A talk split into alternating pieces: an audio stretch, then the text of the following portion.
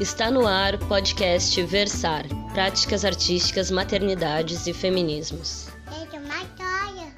E no episódio de número 19, Adriene Coelho lê Clarissa Píncola Stess. Para começar, quero agradecer ao convite da Priscila para participar desse projeto. Tem um papel muito importante, que é o de fazer a gente parar e escutar. Escutar o que uma outra mulher tem para falar e ela vai falar sobre uma outra mulher. Então, é uma cadeia que, além do exercício da gente estar tá aprendendo, colhendo novas referências, também gera uma corrente que é forte e urgente. Pensando nisso, eu escolhi trazer uma história contada pela Clarissa Píncola Stess, que é uma escritora e psicóloga americana de ascendência mexicana que vem trabalhando nos últimos 30 anos, entre outras coisas, sobre o papel dos instintos na natureza feminina. Ela é uma contadora de histórias e usa os mitos, contos de fada, lendas do folclore para instigar uma reconexão. No primeiro livro dela, Mulheres que Correm com os Lobos, tem um capítulo chamado Deusas Sujas, que ela explica como uma parte da nossa natureza que é selvagem, que funciona como um cio, não exclusivamente sexual, mas como uma emoção. Aquilo que faz soltar o riso e uma satisfação por ser mulher e estar entre mulheres. Ela fala que é uma espécie de humor que não pertence ao intelecto, mas ao próprio corpo e à nossa natureza. Algo que fortalece essa corrente entre mulheres. Bom, então vamos lá. Uma viagem a Ruanda. Eu tinha cerca de 12 anos e estávamos no lago Big Bass, no norte de Michigan. Depois de preparar o café da manhã e o almoço para 40 pessoas, todas as minhas parentas, redondas e bonitas, minha mãe e minhas tias, estavam deitadas ao sol em espreguiçadeiras, conversando e contando piadas.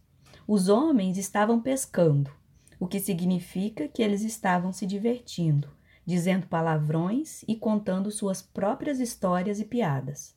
Eu estava brincando por perto das mulheres. De repente, ouvi uns guinchos agudos. Alarmada, corri para onde as mulheres estavam. Mas elas não estavam gritando de dor, elas estavam rindo. E uma das minhas tias não parava de repetir sempre que recuperava o fôlego entre os gritos: Cobriram o rosto, cobriram o rosto. Essa, essa frase misteriosa provocava novos acessos de riso em todas elas. Elas ficaram muito tempo gritando, guinchando e recuperando o fôlego para voltar a guinchar. No colo de uma das minhas tias havia uma revista. Mais tarde, quando todas elas cochilavam ao sol, tirei a revista da sua mão adormecida e me deitei debaixo da espreguiçadeira, lendo com os olhos espantados. Na página havia um caso da Segunda Guerra Mundial. Eis o que dizia o general Eisenhower ia visitar suas tropas em Ruanda. O governador queria que todas as mulheres nativas se postassem ao longo da estrada de terra para dar vivas e acenarem boas-vindas a Eisenhower quando ele passasse com seu jipe. O único problema era que as mulheres nativas nunca usavam roupas, a não ser um colar de contas e, às vezes, um minúsculo cinto de correia. Não, não, isso não seria conveniente. Portanto, o governador chamou o chefe da tribo e lhe falou do seu problema. Não se preocupe, disse o chefe. Se o governador conseguisse algumas dúzias de saias e blusas, ele se certificaria de que as mulheres se apresentariam vestidas nesse acontecimento especial. E esses trajes o governador e os missionários da região conseguiram obter. No entanto, no dia do desfile e apenas poucos minutos antes de Eisenhower descer pela longa estrada com seu jipe, descobriu-se que, apesar de todas as mulheres estarem usando obedientemente as saias, elas não haviam gostado das blusas e as haviam deixado em casa. Pois agora todas as mulheres estavam enfileiradas dos dois lados da estrada com as saias, mas com o peito nu e sem mais nenhuma roupa, nem mesmo roupa de baixo. Ora, o governador ficou assustado. ao saber disso e convocou, irado, o chefe.